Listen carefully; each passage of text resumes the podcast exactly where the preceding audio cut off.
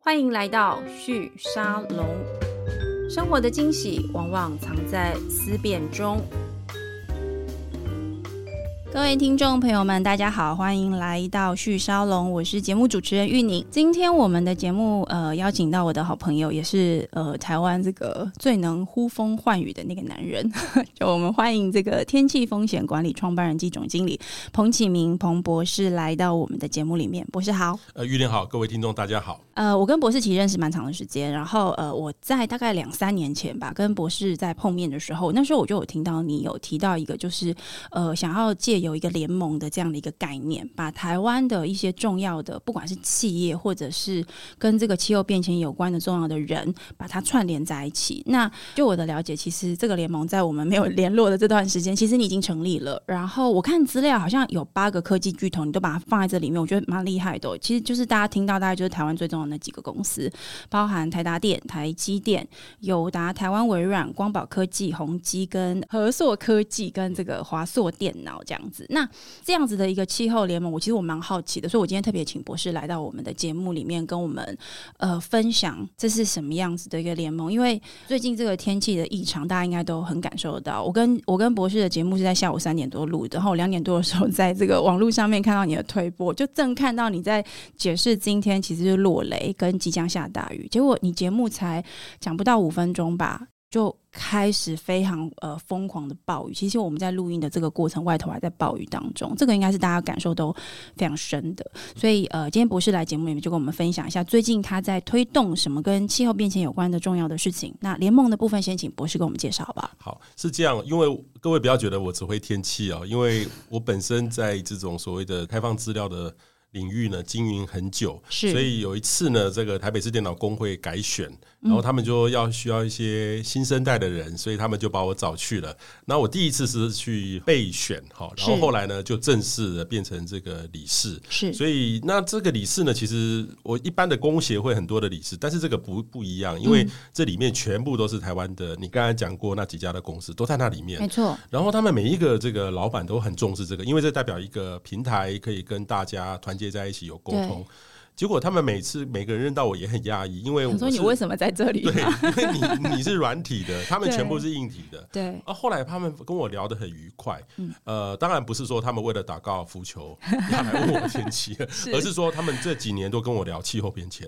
因为他们都被，其实这些企业都台湾指标性的企没业，错他们很早的很早就有一些外资就会要求说，哎，按、你的那个 ESG 报告，你就的是近邻的目标，他的客户会要求他要做到这些事情。嗯对，因为我们台湾好的企业、外资投资的比例都非常高，没错嗯所以他们都会直接要求台湾的企业要做这些事情，所以他们就会来问我说：“哎、彭博士，你参加联合国的会议是做什么？我们可不可以参加做？”所以我就那前三年、三四年前，我就接收到很多的他们老板的好奇，所以他们嗯说：“那我们要不要合在一起？”是，所以有一个想法，然后后来慢慢的就就成型了八家企业在一起，因为我们发现第一个，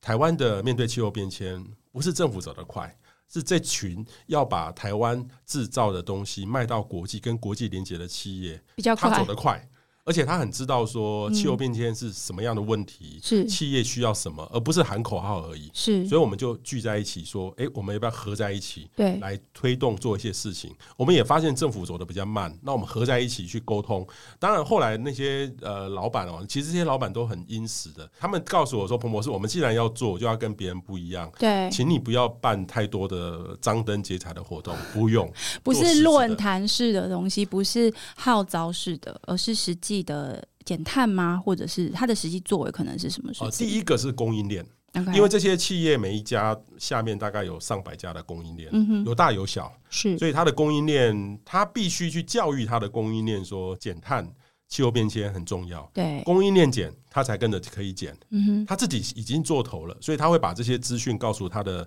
呃供应链，我们一起来做好不好？ OK，好，所以有些的企业像很积极的，像我知道友达，它就结合了金融公司发对行绿色的这种融资对，给它的供应链，你只要做，透过我友达认可的平台，嗯哼，我就给你在降码的这个优惠。是所以这样的不是只有一家，每一家每一家都在做。那我他们就说，那我合不起来，把它联合在一起，让我们的供应链之间能够减碳，这是第一个最直接的想法。嗯哼，第二个呢，就是说我们发现，就是说台湾整个各界，不管是政府或是很多的企业，对这个蛮陌生的。那我们要不要整合在一起？所以我其实前面呢有几次都是大老板上面的 top down，是每一个都总老板，例如说台积电的就是刘德英刘董事长，然后每一个都是亲自出席。然后是后来呢，我们每两个礼拜聚会一次，嗯线上的聚会，对我们都是用这个视讯的，对，然后都是永续长，嗯哼这些企业每一个几乎都有永续长，嗯哼那他就会在一起。是，然后那当然就会讨论到大家关心的，但是我们讨论的关心的跟各位市面上看到的会不这个太一样，对不不对？一样，不一样。例如说，我们会关心到国际的碳市场，碳权交易这个是现在大家蛮在意的一件事情，呃 或者是感觉起来很很想要弄，可是又不能做，我们就 OK 直接碰到说啊，为什么有些国家有碳交易，嗯有些国家收碳税，是它怎么弄的？对那为什么我们绿电买不到？对，那这个绿电要如何买，买的更顺利？嗯哼，合不合理，或是说哦，我们台湾还有缺电的问题，对会不会再停电？怎么改善它？那我们台湾未来一定要一定要用新的能源，要氢能，你怎么解决这个问题？对，这那去很年还有像。缺水，所以一个一个问你题。真的很像行政院 院会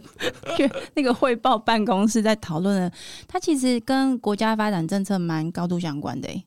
对，但是问题是说，这很好玩一件事，这对些当时在讨论到这些，每一个我们每一个想法都是跟政府会有一点很大的联动。嗯哼，但是后来这些老板就跟我告诉我说，彭博士，我们不用去，我们的企业的角色是做好自己的工作，对，如果政府来问我们，我们再来答。所以，我们并不是去集体去跟政府沟通游做这件说事政没策有没有比较没有不是，不叫不是，我们是觉得是说，因为第一个是说，呃，这些企业它必须被国际。要求，或是说他自己主动倡议，这些都是国际型的企业，台湾之光，他们有必要看到国际上，在国际上站到一个更好的位置。对那第二个呢，就是说，如果有这个更好的位置，我来带动我下游的供应链，对所以是以这样的思维来看这个事情的，不是说我们来一起来要求政府你电价不可以涨，没有。嗯哼，嗯哼。可是这个我还蛮好奇的，因为其实有点相关，就是我刚好最近在这个经济学人上面看到一篇文章，他在讲的就是说关于这个气候变迁这个议题，它到底有多严重，促成气候变迁的这个问题的。背后的原因，例如我们对于能源的使用，我们对于碳排的一些选择，外部化这个过程的这些议题，我们会认为说，现在的社会或者说现在整个全球的知识知识分子的这一层，就是相对我们说这个经济中间分子，应该对这个事情有一定程度的理解。所以在气候变迁的这个改变上面，例如各国都开始推出，比如说像台湾是二零五零五零要近零嘛，二零三零、二零五零是呃这两个年份其实蛮重要的年份，很多国家都以这个为标杆。然后呢，这篇报道它的意思是说，虽然我们印我们的印象上觉得好像很多人都知道这件事了，所以这个政策应该可以推广吧。但当他们开始去去做一些比较细致的这些调查的时候，就会发现其实。很多人对这个事情是模模糊糊的，甚至连知识分子都一样。也就是说，我们只知道二零五零好像要禁零，然后一般人想到的大概就是，呃，车子要换电动车，好像就没有了。所以到底这件事情是什么？他认为文章的结论其实在讲的是说，这事实上对整个人类社会是一个警讯，意思就是说，很有可能现在各国在讲这个事情，它就是一个口号而已。然后这个口号它的代价到底多大，是是我们现在没有去预期到的。那我在看这篇文章，跟刚刚在听博士讲，我就觉得这好像是同一件事，对不对？你可不可以跟我们举一些例子？其实现在我们正面临到经济学人也检验到很多的风险。对我我用三个动物来形容，一个是黑天鹅， ，OK，黑天鹅就是我们觉得不会发生，突然蹦就跑出来，而且它就影响又非常大像。就像疫情 COVID nineteen 就是这个黑天鹅。对那还有一个呢，就是灰犀牛，嗯哼，灰犀牛呢就是通膨。对通货膨胀。那通货膨胀其实我们都知道，它迟早会发生，对但是它就真的来了。我我发现我们都没有准备好，嗯哼都要面马上要面对这个问题。然后我们气候变迁呢，叫做绿天鹅。哦绿色的天鹅，我还我还没有看过绿色对的，只有我也还黑色跟白色 的。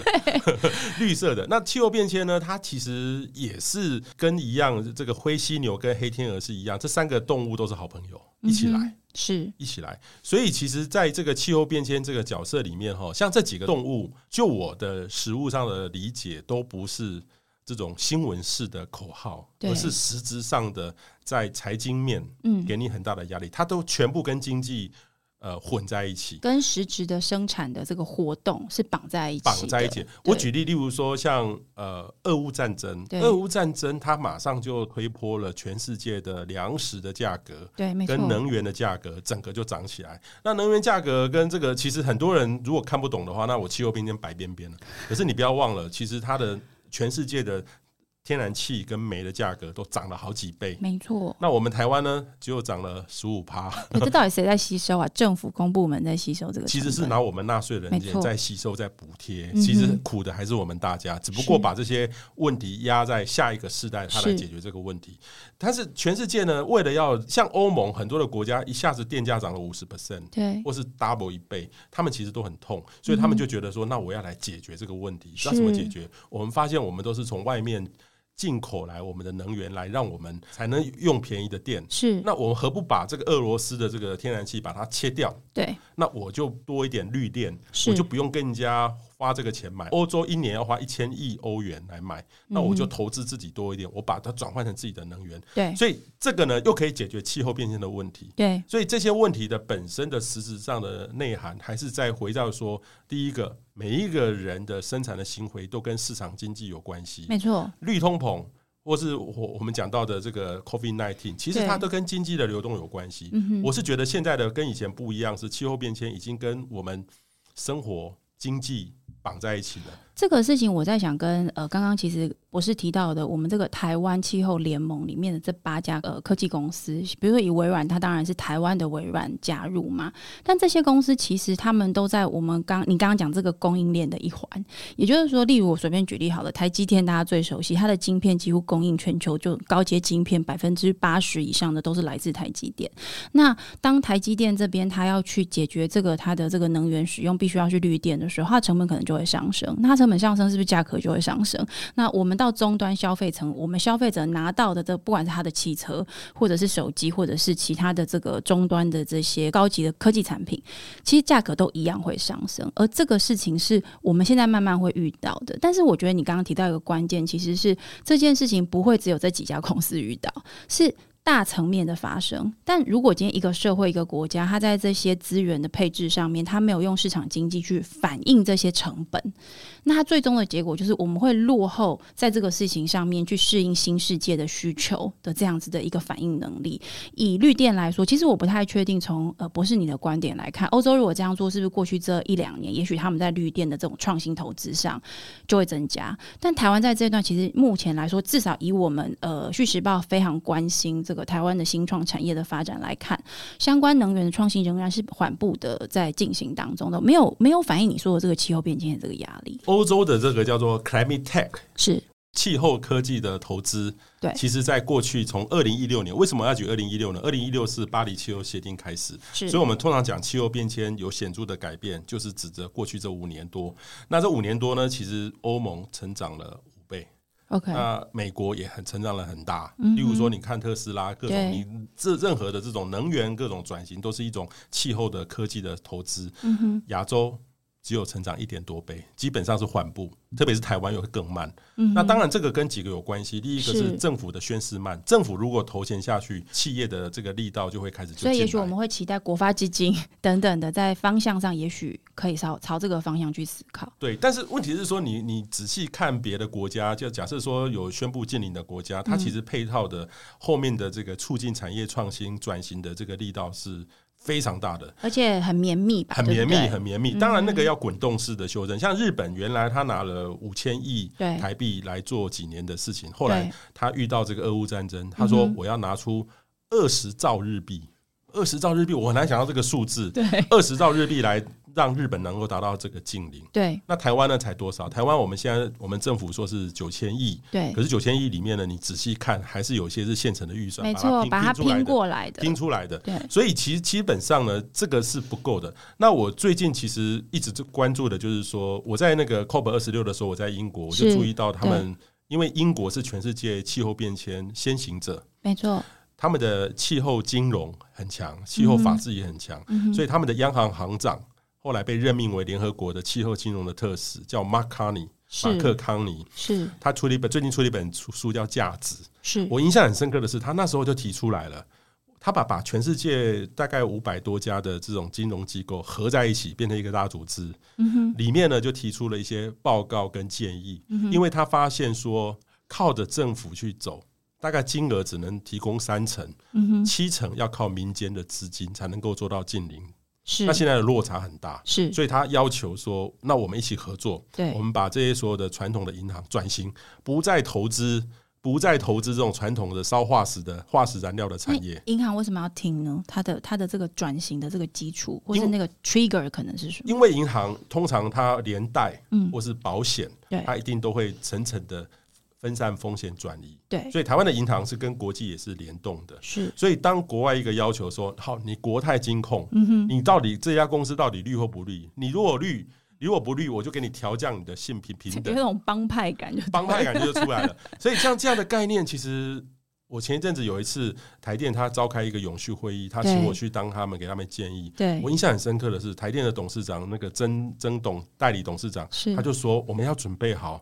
我们我们台电还是有一些烧煤，还是烧天然气。对我们很快的，等一下万一国际烧到我们这边不贷款给我们了，我对，们该怎么办？对，他们已经在想这些事情了。嗯哼，所以你更何况说我们的企业，如果你不进行早一点的布局的话，你你如果现在有一些转型的投资，就是你的机会。你如果没有做对布局的话，你就丧失了别人该有的机会。所以你刚刚讲那个三层跟七层，七层来自民间这个事情，它可能有很多种可能。一种可能是我们现在最直接想到的是去投资绿色新创，这是一种；另外一种是说企业自己本身它的发电的来源，它自己也采取一些新的做法。那在这边就一定会有这个大企业跟这种新创的小公司合作的一些空间存在了。那我蛮好奇的是说，呃，这些企业它怎么样去知道或是理解说，它现在这样子做，它真的有真的有达成，比如说节能减碳，或者是回应到气候变迁这样的一个压力？因为不管怎么样，你面对这个呃交易市场或者是市场机制，你就是要提数字出来。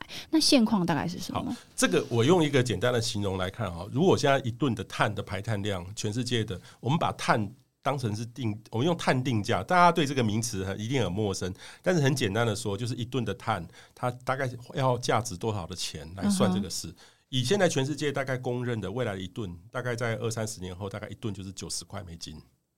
就是差不多两千呃，七百两块。千好，两千七 OK，百块台币。嗯然后现在欧欧洲里面呢，像瑞典是最贵，它直接收碳税一百三十七块美金，它是对企业收对，还是是最大的企业收。 ，OK，那当然了、啊我就很好奇说，对那这样不是马上造成它的很大的通膨吗？对啊这，个多大的因压为力你？所有的价格就上升了，对，那亚洲的话其实是比较便宜，嗯例如说像新加坡，新加坡现在开始有两个碳交易的市场。是他们政府有收一些碳税，大概是三到五块美金，有的到十块美金，大概三百块台币，很低很低。嗯那台湾未来要碳费，顶多就是一顿三一百或三百块，嗯都是很低，因为怕影响到市场的稳通定膨性，稳对定，性。那以现在来看的话，哈，假设全世界排碳量那么高的话，以台湾如果我们两亿多吨的对，排放的话，那集中在八成就集中在那两百多家的企业里是面的话，其实你如果一收，如果政府的话就是收的话，大概就是一年就六百亿，是嗯政府拿到六百亿就可以来做绿色的投资、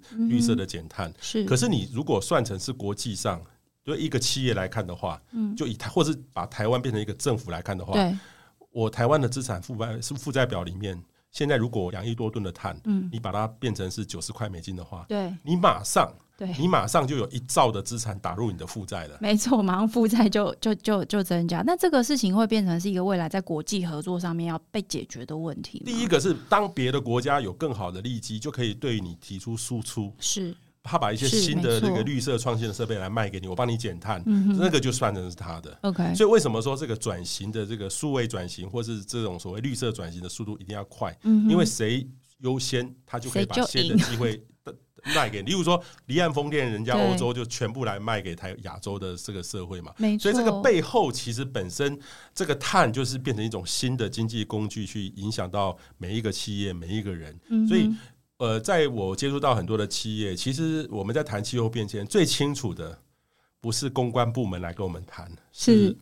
财务部门。对，因为他们对他来说就是钱，就是我刚刚讲的嘛。你如果落不到财务数字，很多事情是没有办法往下走的，因为毕竟我们还是面，我们还是在一个市场经济的结构里面。那我想要往下问一下博士，就是说我们刚刚谈的这，你你刚刚举的这些例子，大概有两个方向，一个方向是说我们既有这些企业或我们整个社会怎么样应用新的工具，或有没有意识到我要应用新的方法，让自己转绿，这是一个。另外一件事情是我们在这个整个全世界转绿的过程当中，我们成为创新的伙伴之一。这两个都是方向相同，但角色不一定一样。你觉得台湾在机会上面哪一个应该要优先处理台湾应该是在创新的速度要再快了。 ？OK，呃或者是说我们连接跟国际最新最新的技术，可以在台湾赶快减。例如我们作为一个实用的场域这件事情去去实现看看这样子。例如说像，像呃，我举例，例如说，像是我我去年公司开始在做碳盘查，是，我就发现说，啊，我们碳盘查是用 Excel 表格来做的，你可以解释一下这是什么意思 吗？就 是说。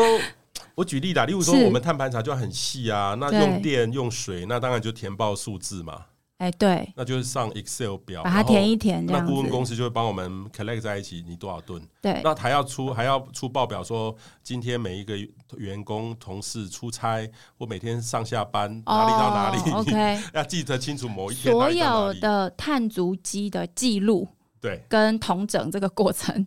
目前为止可能很多人还是在 Excel 表上面做。对，但但是但是这个其实是可以更好的工具一个系统化来做处理。这个事情是一个已经成熟的呃系统或服务了吗？还是就是不是你的公司现在正在做这个事情？我们现在在，因为这个有专业的这个公司在做，那我对就发现到说，就是这一两年内，国际的新的公司就开始提出很多的 solution， OK 他们嗅到这个味道，他们要赶快来做。嗯哼那也有本地的公司，嗯哼但是后来我发现这个复杂的程度，就是说，因为每一个国家生活习惯不一样，例对如说我们在台湾坐捷运、坐跟坐高铁、跟坐公车，排单系数每年都会不一没样。错，没然后错，好复杂，对然后那你如果我的公司我还有韩国的员工、日本的员工，那怎 么办？对，所以每个地方就谁做得快，谁可以把各个地方的排碳系数或是系统能够做得串完起整，来那就变就赢了。 ，OK，现在还没有一一个单位可以做得好，会有一种在地化的特性嘛有在地化又有全球化， ？OK，因为没有现在已经没有一家公司我只做我在地化的生意，没，错，没错，所以这个就会变成是一个新的商机出现。嗯哼那嗯以哼台湾来看的话，我们数位化、我们电子化的这个程度比较高，所以对我如果我们赶快做，我们一定有机会你。刚才讲的绿色数位转型就是指这个部分，这个是吗基本的，这基本 OK 嗯的。例如说，好，我举我举例，例如说，你知道我们这个国发会，我们国发会其实它的这个整个想法跟国际是同步的，没我错我必须也给政府很大的肯定。对，但是你注意到，我们国际能源总署他们把呃未来的净零里面有一项是建筑物，嗯哼，建筑物是建筑物里面百分之五十的建筑物要变成零碳建筑，到二零四零年。零碳建筑还要实现哪些事情啊、第一个，所有的建材要零碳呐、 o k 啊 第二个，住在里面了之后，住在里面的的时候，冷气要开的很少。 是当然，你不可能还是要开冷气啊。对那你如何让冷气开的少，又可以嗯去 offset 回来？对，那个很难度很高哎、那我们政府也提出了，二零四零年一半的建筑要呃一级能效的基础，或是近零碳的近接近于零的这个零碳二的建零筑。四零，对，所以我们只剩十八年的时18间年，那你有想过、哦，这不是说我们公有建筑才这样哦，是现在所有的都都要跟做到。都跟我我就觉我觉得觉得说这个第一个这个商机很大很大，对如果没错政府努力做的话，商机很大。这个包含了，例如说我以后我家里面的 IOT，、嗯我的冷气对如何去装，然后节能，嗯哼，光是这个诊断的服务，帮你安装的服务，对，我觉得就是一个在很大大的的商机，在对，里面没错，没错。我我们其实之前都有在看，例如以台湾来说，大家最常想到的是台达电，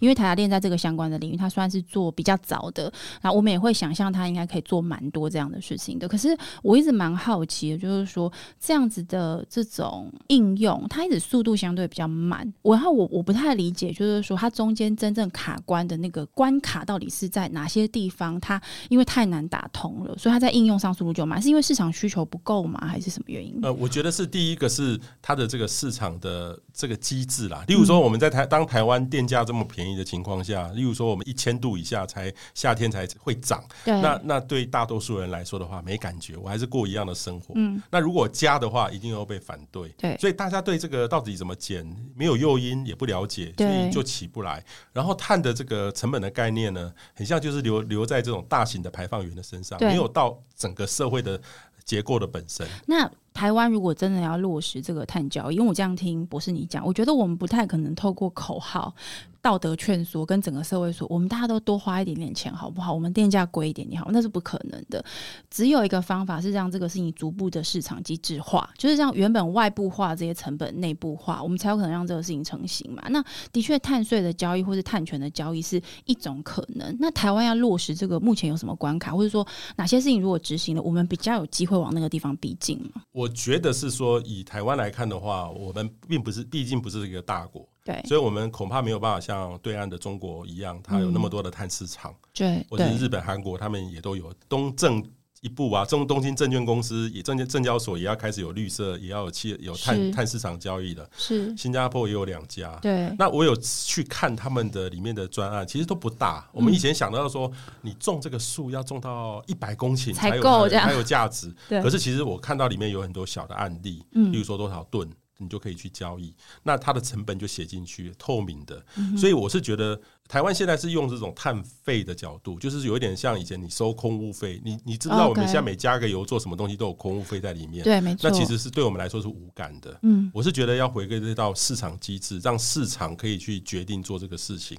哦 OK 所以像新加坡，新加坡那么小的地方，它都有这种碳的交易，对甚至它瞄准整个东南亚或亚洲的市场没错来做这个事没。这这是台湾应该要赶快做的事情，不是只有靠着政府收到一笔钱然后来做，这个通常比较没有效率。那联盟里面的这些企业，因为毕竟他们影响力还蛮大的嘛，这些企业主有针对这个部分有什么样的讨论？我我想还是要对他们的企业本身有帮助嘛。所以嗯如果以联盟来看的话，不是你觉得它未来在推动上面有哪些事情是可以再继续往前推动呃，的？第一个是我们我们会一直在关注说这个把碳变成资产的角度来看，这对是嗯企业概念就不一样。其实这些企业它过去这八家企业已经，它早就脱离了做盘查、做认证的这个阶段应了，该早就都弄好了吧，而且都已经宣誓，都已经 ready 好了。所以嗯是它当大家很急的时候，它早就不急了。对而是说他怎么样确定说他怎么落实，然后另另外一个最重要的是说他怎么真的去符合国际的需求，嗯所以他这个时候呢，把碳资产，对例如说原来呃这个台积电牌的碳，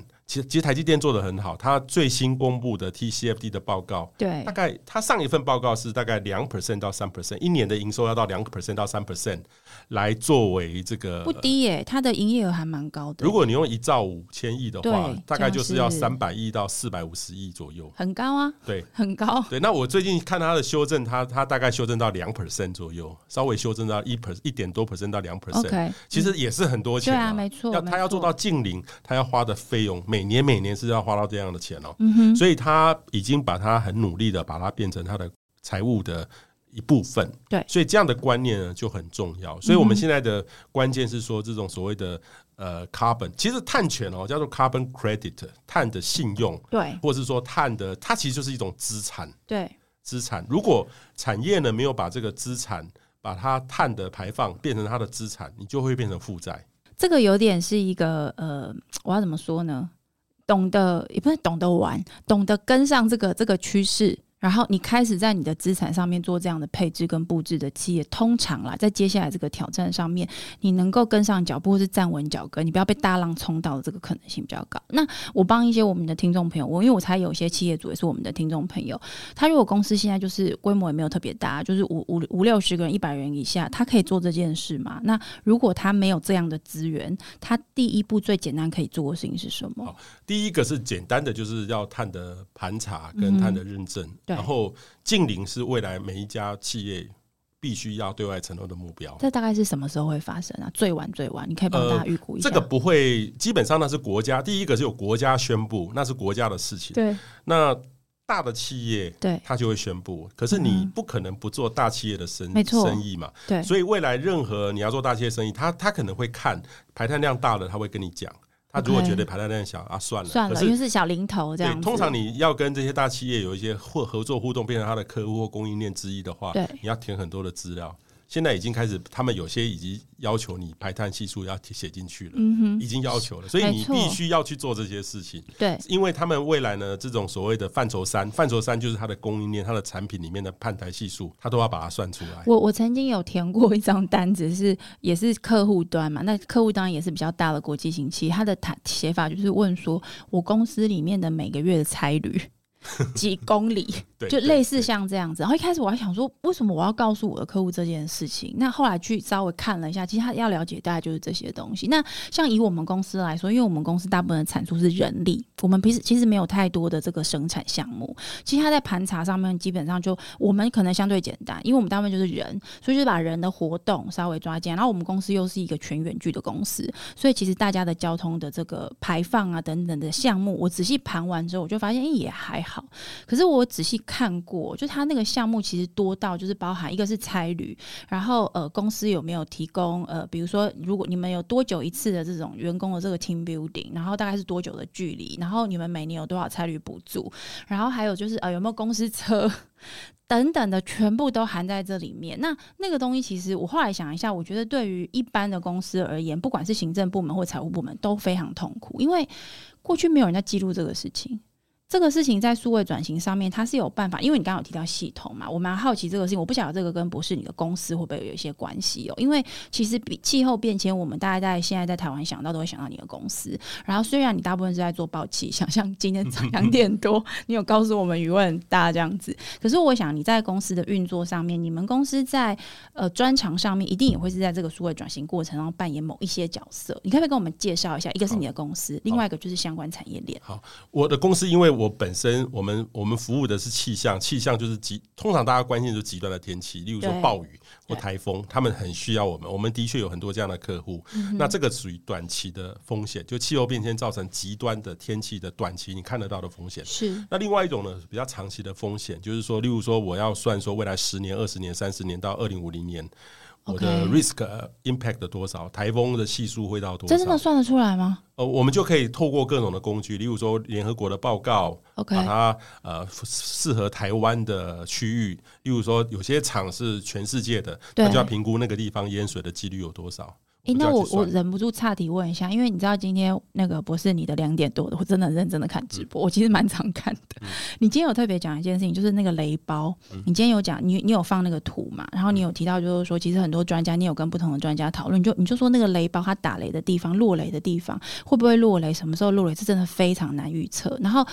呃，就这种极端气候的预测，现在在科呃科学上或技术上面，它难度越来越高。那长期的也会越来越难吗？还是刚好相反？我认为是越来越难了、嗯我我哼举例， 像像我们对上礼拜我们在预测全台湾的太阳能的时候，对，一下子从四 g 瓦瓦吧，嗯，因为前一天才五 g 瓦，哇，超过有史对以来最高的太阳能的这个量，对，一下子荡到午后雷阵雨因为你也不 晓得到底会下多久，因为我觉得只这有、两会到两二或三嘛，嗯就只掉掉到一 g 瓦嗯哇塞，其实差很多 哎、啊，差很多。那我们我们也也很讶异，因为我们对没有遇过午后雷阵雨对太阳能的衰减有那么的厉害，哦，真的哦，哎、所对，以等于这是也是变剧烈了，也是变剧烈，而且嗯很难想象到说，因为这个从来没有在台湾发生过，嗯哼所以大家都要重新学习。所以对像像这种预测，已经不是预测到说各位可不可以出去，其实我们已经在预测说太阳能或是离岸风电会有的多影少。响是什或么？是说一些公司的营运上，嗯，它会不会受到这个剧烈天气的冲击？是那长期的话，就是说，诶，有时候我们可以从，例如说，台积电就有算出来，每对十年一次的干旱，嗯它大概会损失零点七到一点一 percent 的营收，是，所以那个 OK 其实都可以都可以从各种的资料去算出来，或是历嗯史的资料去算出来，可能那个是一现在的每一家企业要必须做的叫做 TCFD。 TCFD FD 就是 Tax Force，嗯就是气候企业的气候风险的财务的揭露。 OK。这个通常是比较大型的公司会被要求在这个事情上面有个一个比较明确的一个说明。对，现在其实金管会的要求是，呃，短期内是这种 ESG 或气候的这个报告要揭露，对，最晚最晚最晚二零二九年上市贵公司要做到盘查，然后 CSR 全部都要到位。你觉得台湾现在企业的这个准备的状况，就你的观察啦，你觉得大概百分之几是我符合的？我觉得台湾大概，当然这所有的行业都一样，国外也一样，大概都嗯是前面的比较新创的，他看得到远景。但是你也不能说，好水泥业是不是新创？其实你看台泥，它也蛮新创的。对，而且他们这几年在各方面都努力想要创新。对，所以其实每一个行业，你不能用原有的认知，是像你也可能想象不到台塑，台塑也宣布要禁零哎、对，我就想说要怎么做？ 对，啊很我想难让他嘞怎么做？难道要对他啊关是厂吗？ 它是石化的最核心的这个公司，它到底要怎么处但理？但是他也宣布他的转型的策略，而且他是投入很多的资金做这个事情，嗯所以其实我们没有办法用传统产业的概念来思考这个事，而是说这个企业主、嗯老板有没有这个提人。嗯哼，我有遇过很多的老板，年纪大的老板，他说我不能够这样，所以老板亲自下来做。那也有遇到一些老板是看到未来继续做，但是多数的老板，多数的老板，大概八成的老板，我嗯必须老实说，八成的老企业是对这个东西不了解的。是还没有进入状况，就就是说您，您刚刚有提到说，有些企业他很清楚的，就是有财务部门对会啊，进来，对，因为财务他要部去门算嘛要？去认知的， 对对对那就是成功一半了。哦，我懂了，这就是这可能是一个这个呃判断标准。对如果对意识到他的财务部门进来，他要去判断说这其实是资产，我要小心不要让它变负债。对他可能已经成功一半，因为对他已经走在正确的方向上或理位置的理解上已经清楚了。那如果没有到这个程度，也许还在观望的是另外一种，还有另外一种就是还不在这个范围里面的。呃，但是其实未来上市贵公司都必须被要求。我曾经遇过一个这种呃，算是已经上市公司的老板，对，他的下面的一个很重要的高阶主管来问我是说：“彭博士，你觉得我公司要做吗？”我说：“你公司资本额、营业额应该十几亿吧？”他说：“对一百亿了。对，”然后那我说：“那你你们要做啊？”对，他说：“可是我们从来没盘查过，我们都是人呐、对，我说：“人还是有盘查，对，有人还是行为有啊。”项目，对，就像我刚刚举例，对对我们对公对司也是有这些这样子的所项以目。我说你应该赶快盘查，可是我说他说盘查要钱呢、写日剧要钱呢、对要跟老板说，那你怎么你要彭博你你可不可以告诉我说怎么去说服老板说对花这个钱是对公司有意义的？他就说不出来，因为他 OK 他告诉我说他到告诉老板说，诶、老板我要花一千万要盘查，对，要做 ESG，要把公司成立一个小组。那这个这个部门呢是只出不进的部门 对，，对，因为它是一通个支出部 门。只出不门，所以这种通常就被打枪了。对，所以我遇到的大多数的企业，说真的都是这个样子。那这怎么办呢、因为这还是得找到一个方法。我我觉得这，你你觉得这个是跟这个社会的整个价值观的沟通有关，还是是它有一些方法真的可以落实到企业本身的一些管理流程的认定？有有什么方法可以遵循吗？呃，金管会的做法是很好，因为金管会它要求这个上市贵公司都要做，要做到这个事，但是对金管会要求的是标准 minima 最最低层次的标准，嗯到二零二九年。嗯可是大多数好的企业早就在做了。 ，OK，那这样的过程，大多数我的经验是，第一个是老板一定要支持，嗯一哼定要 top down，嗯哼，他至少不要反对，对而且支持一定额度的费用在里面。对然后他的董事会也要这个认知，对，然后他一定要找到一个中高阶的执行能者够来呃负责这件来事情，统整这些事情。嗯然后我遇到的大概很多都就是五十五十亿，大概一两三百亿的企业，这种所谓台湾的中间的企哼，哎、业，这种公司在台湾其实不少、不哎少对，真的其实不少。其实他们就面临到有的已经看到了，有的大多数还是停在那边。这个会有风险嘛？假设到二零二九年，因为距离现在也才七年的时间，我我不晓得通常一个公司它要去盘查这些东西，它的准备期大概需要多久的时间，到它能够呃让整个组织真的上轨道，跟上这样的一个工作流程，又又需要多少时间？因为七年其实你知道一晃眼就过去了。其实这个东西哈，这个大部分要做很快， OK，但是一开始很痛，因为你没有这个机制，你要把公司的流程里面考虑到碳的计算在里面， OK，所以基本上你要做，你只要老板愿意做，大概花两三年就可以就设定就完可以完成，就可以完成一个目标，但是一定要花一点钱，例如说他一定要有盘查的系统，要有一群人对。专心的来做这些事它情。它的成本估算不是你有办法。假设我们的听众有在听的话，你有办法帮我们估算说，比如说我们一个五十亿年营收的公司，它一般来说它要准备大概多少的成本？它心理准备上大概要准备多少钱来做这件事情？大概五百到一千万，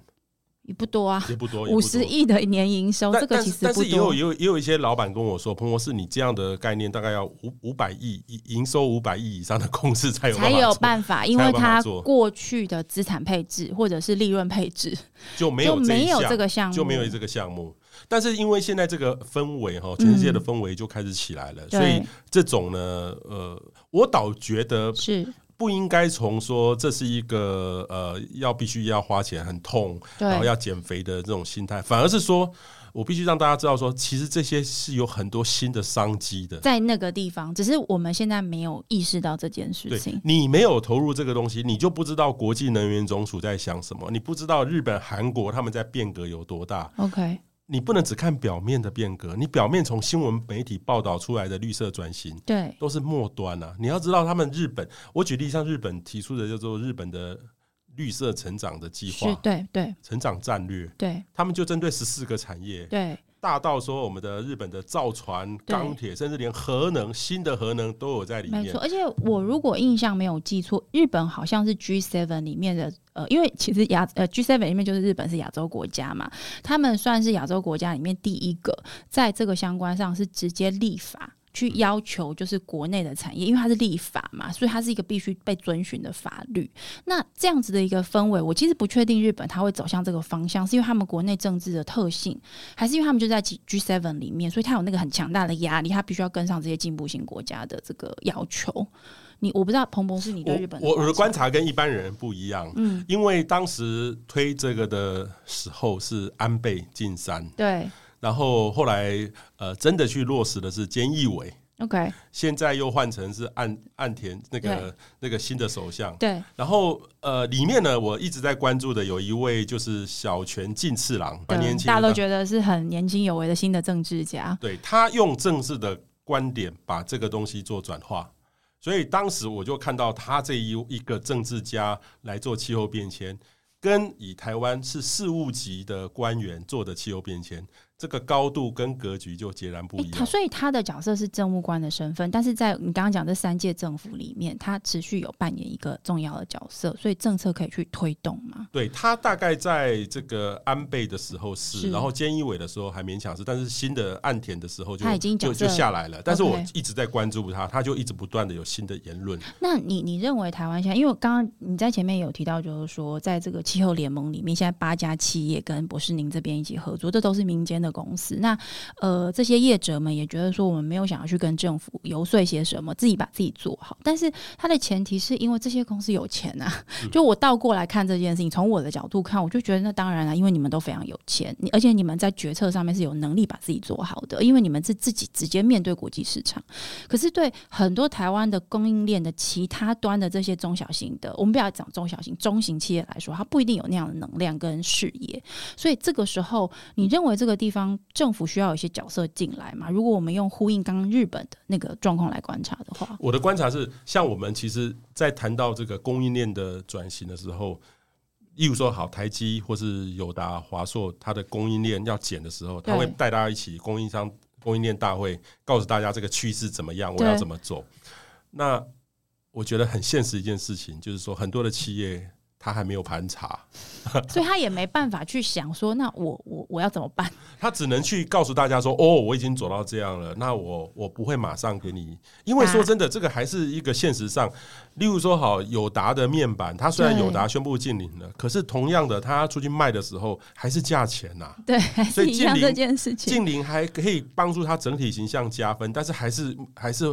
这个硬底子，还是它的价位是多少啊？嗯所以其实这本身呢，还是有一点矛盾在里面。那这样子真的不需要办论坛跟这个社会讨论说，我们要我们要呃不要想的是涨价，我们想的是我们终于人类社会终于去反映真实的成本了，因为过去这些成本我们只是把它丢给我们的下一代，叫他们去承担而已。那现在价格的提升其实是反映真实价值，你觉得这个部分的社会沟通是需要推动的吗？这个会公，就是说未来的每一个产品，它的碳的足迹都必都必须要被公公布布出来，对甚至他们都早就起。我举例，例如说，我曾经问过我们的台湾的笔电要外销到欧洲，台湾对一一台笔电大概是两百多公斤哦， 天哪、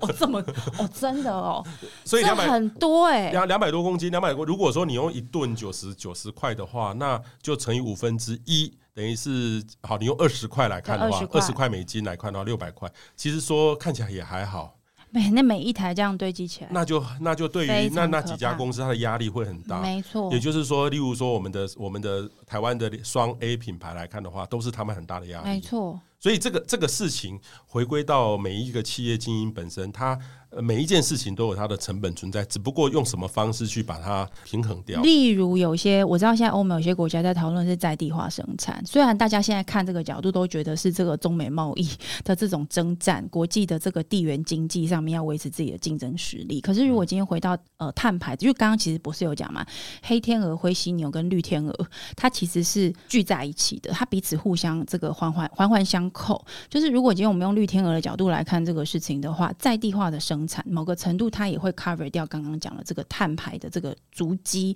它到底是多或是少。那我觉得这个对整个全球供应链的公司，以供应链为为生的主要的生存方法的很多的企业来说，都是一个很值得去探讨的问题。我觉得这也是台湾的企业必须要呃持续去关注的。但是的确，就今天跟博士这样聊下，我们的确有感，我自己有感觉到一个事情，就是说在政策面，或者是说我们不要讲说一般的这个电价的成长好了，那有另外一个问题要去解决。但是我们光是从这个产业的这个市场机制来看，就有大量的讯息，还有很多的这个 awareness，可能都还不是那么的足够。所以就呃这个台湾气候联盟来说，博士你们接下来会有哪些事情的推动，也会跟这个社会的认知有关吗？我们说真的，以这个供应链还有包含了这八家企业的沟通，对，就忙到忙不完行了。的。然后我们 我们比较大的进步是说，我们一开始八家，现在大概会变成我们会变成一个法人化，会变七十几家了。 OK，他们带着他们的供应链加一入起进来一，起加入。那原来我们每两个礼拜开的会，我们对就会开始共享嗯哼，共享的内容。是，其实我们因为原来我们说真的，一方面我们我觉得，因为那八家都有代表性，如果对任何我们讨论到一些议题，对一不小心就会变成媒体的头条了，没所以我们也错不想制造成各位大家的的困扰。担忧，但是我们知道有一些讨论的创新是很值得的，我们希望让业界的朋友一起来参与，一起来了解会比较重要。或者是说，呃，有一些他可能已经讨论到一个相对比较成熟的时候，也许是可以透过彭博士你的角色进来，因为你现在某个程度也算是个公众人物，你你有一定程度的这个呃一般市场的这个呃用户的认识跟认知，也许也可以透过你的角色来跟大家呃多谈一点这样的变化是什么，因为包含像你刚刚讲到的这个电价过低这件事情，我觉得那个也是台湾一个长期以来大家都常常会聊，但是似乎没有任何一个政务。官或是事务官，在我们连续的换届政府里面找到这个解决方法，因为他的这个选票压力太大了。但这个问题真的很严重。那个所谓的严重，我倒不是说哦，我们就把电价涨起来就好了。它有很多种解决方法，例如我们看到我自己在日本跟应该是丹麦吧，我好像有看到有一种做法是说，它其实分散电网稍稍呃相对做的比较好，它在家户里面去做到家户自己的这个生储电能、储储能能跟这设生备电。对，那因为做这个事情，所以家户它有一个比较大的动机是它去装太阳能板， 想办法收电进来，因为这样它就可以少付电的费用给这个电力公司，而且它有时候还可以卖电给电力公司，这个都是一个很大的诱因，创造大家愿意去接受一个电价比较高的一个一个过程。但这一段我觉得在台湾其实相对来说讨论又仍然还是偏少了一些。就是我们的转型的对速度，等于是大家认知看到这个机会来转型的速度不够快，真的太慢了，我觉得如果可以快一点，例如说玉林，你可以来帮助我们启动多 一点，因为我我我举例，例如说是前一阵子我我看到他们做了一个民调，就对是说台，我发现台湾人到现在为止认知能源、认知气候变迁都还在小学或是国中的程很度少的很没有在进步了，对，就是他他缺少讨论，而且我觉得还有一个原因，是因为我觉得我自己也包含我自己也常觉得我认识很不足，就是我大概每半年一年回头去检查，就是说全球在气候变迁上讨论的议题，我就会发现，天哪，它变得好快。就大概半年一年，我再去看的时候，就发现这个世界已经又转了一轮了。它的 stakeholders，还有就是它的这个 opinion leaders，已经又有好多新的面孔跑出来。那如果连像我们这样的媒体单位，我们在已经很努力的在追赶这些消息的角色，都已经觉得这个负担很重，那更何况是整个社会？那我觉得，如果他的这个呃舆论的这个需求，因为我们必须认识这件事情，这个需求是高的，那就意思意思就代表说，这样的供给可能真的太少。所以这一段我觉得是很值得，就是说透过今天的节目，也让我们的听众朋友感受到这件事情。那当然，未来我们很也非常希望就是有机会可以跟彭博士这边多聊，或是我们甚至讨论一些合作的可能，来让我们的这个呃听众朋友、台湾的社会更了解呃气候变迁对我们的影响是什么。那当然就是说，彭博士的公司除了大家知道，他每天都会跟大家报气候。哦气象以外，这个帮我们呃了解呼风唤雨的这个可能是什么之外呢？可能我们也可以再请博士来多跟我们聊一聊，就是关于这个绿色天鹅它会怎么样改变我们的生活。那今天谢谢博士的时间，谢谢玉玲，谢谢大家，谢谢。呃，如果你喜欢我们的内容，可以给我们五颗星的评价并留言，当然也欢迎你在我们的各大平台按下追踪按钮，这样下一集更新的时候我们就会自动通知你喽。拜拜。